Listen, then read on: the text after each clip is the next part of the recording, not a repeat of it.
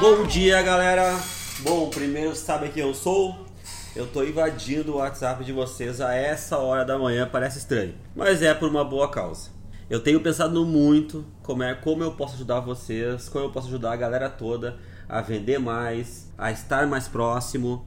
E eu pedi pro meu time de marketing ligar para alguns de vocês. Ah, uma galera recebeu uma ligação com uma série de perguntas para a gente entender como a gente poderia ajudar. E eu percebi que estar próximo é ajudar. E eu quero fazer um acordo com vocês que é nos próximos 14 dias, às 7 horas da manhã, eu vou mandar um áudio sobre um assunto específico que foi filtrado pelo meu time de marketing. Então eu vou pegar assuntos, dificuldades, problemas que vocês enfrentam no dia a dia e eu vou estar tá falando com vocês aqui, 7 horas da manhã.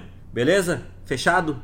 E para começar, esse primeiro dia, que eu acho que é um dia muito especial, eu vou começar contando um pouquinho da história da expansão para vocês. Topam? E para começar a história da expansão, eu, por incrível que pareça, minha primeira experiência de vendas foi aqui dentro desse prédio.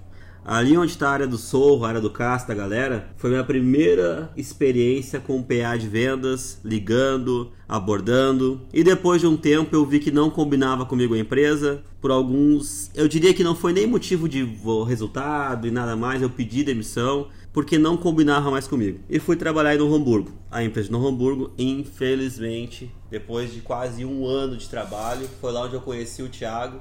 Eu virei supervisor de consórcio Conheci o Thiago lá, fizemos um trabalho fantástico de visita porta a porta. Cara, você não tem noção da dificuldade que é vender consórcio. Eu falo sempre a galera que tá na árvore ali, contando, explicando, o WhatsApp que eu, que eu recebo. Putz, eu respeito muito, porque eu sei o quanto era complicado naquela época vender consórcio, porque tinha que educar o cliente, explicar o que era consórcio, explicar as vantagens do consórcio, para depois evoluir. Eu e o Thiago a gente combinou muito a maneira de trabalhar. A gente conversava muito, a gente tinha várias ideias criativas malucas. Só pra você ter uma ideia de uma ideia que a gente teve. A gente escrevia, uh, fez um, um, Word na época, meu nome, telefone, o nome dele, telefone. A gente imprimia quase 5 mil panfletos por dia.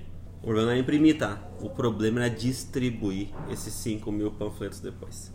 Em resumo de história, desse curto espaço que essa empresa acabou durando, acho que foi dois ou três anos, eu trabalhei dois anos lá, eu acho.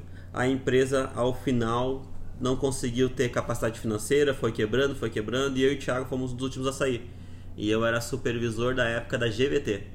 E a empresa acabou quebrando, o nome da empresa era Contatos.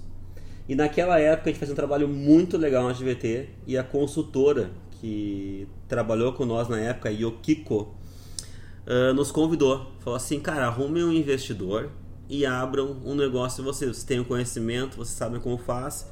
E bola pra frente. Está precisando de canal, estão precisando de venda. Vão que vai ser legal. Na época, pra você ter uma ideia, não existia portabilidade, cara. Era algo absurdo ter que vender linha telefônica instalar um número novo pro cliente. A gente pegou os cheques sem fundos, trocou, fez várias negociações de máquinas malucas. Do que você se imaginar de negociação maluca, com pouco orçamento, foi o que a gente fez no início. Alugamos uma sala com o César, que até hoje é o cara que aluga esse prédio para nós, um cara fantástico que deu a primeira oportunidade. E a oportunidade dele foi super interessante porque a gente chegou com ele, conversou com vários lugares, pediam um fiador, pediram um calção e a gente não tinha grana para isso. O César só perguntou o que a gente queria fazer, perguntou se a gente ia conseguir pagar e ele falou: vocês podem entrar aqui, só que se vocês não pagar, eu chuto vocês daqui no outro dia. A gente aceitou, entrou. Primeiro ano a gente construiu uma equipe muito legal. No segundo ano a gente locou a parte de trás. Eu fui morar na empresa. A gente chegou uma equipe de 20. A gente chegou, se você procurar no Facebook, deve ter uma foto.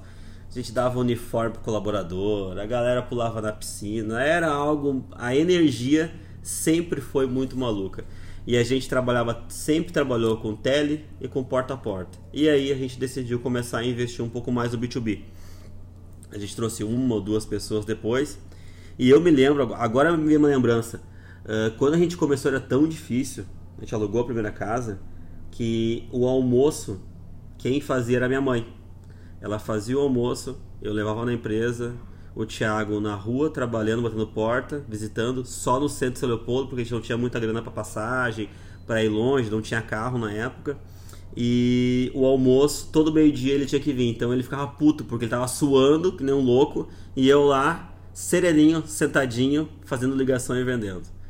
Mas foi muito legal. Foi, eu acho que assim, a formação da equipe começou pelo Tele, depois foi expandido para o PAP. A gente foi para o Aranha, ficou lá praticamente um ano.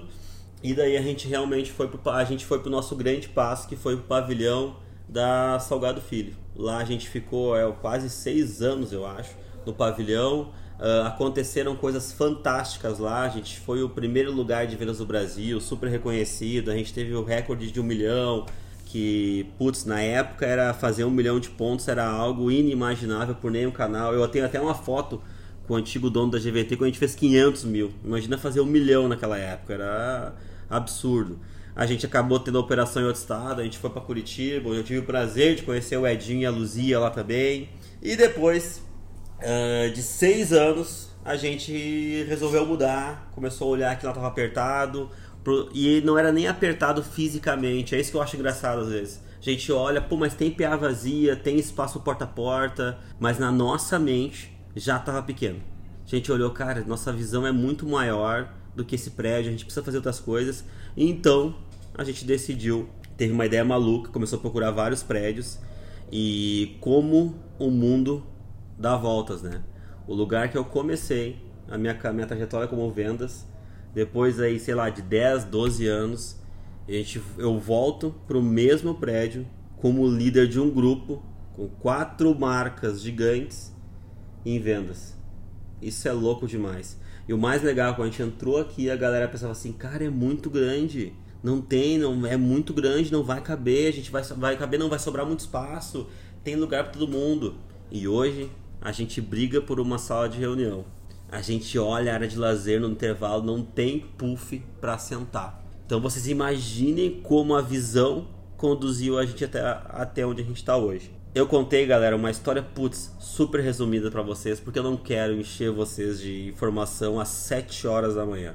O que eu posso dizer para vocês é que a gente está muito motivado para 2020, que a gente vem de um ano com muita mudança Porém, as mudanças são necessárias para melhorar a ampliação da visão. A nossa visão para 2020 ela está muito clara, já enfrentando todos os problemas que a gente passou em 2019. E é muito louco compartilhar isso com vocês, porque eu fico imaginando como era quando eu comecei aqui.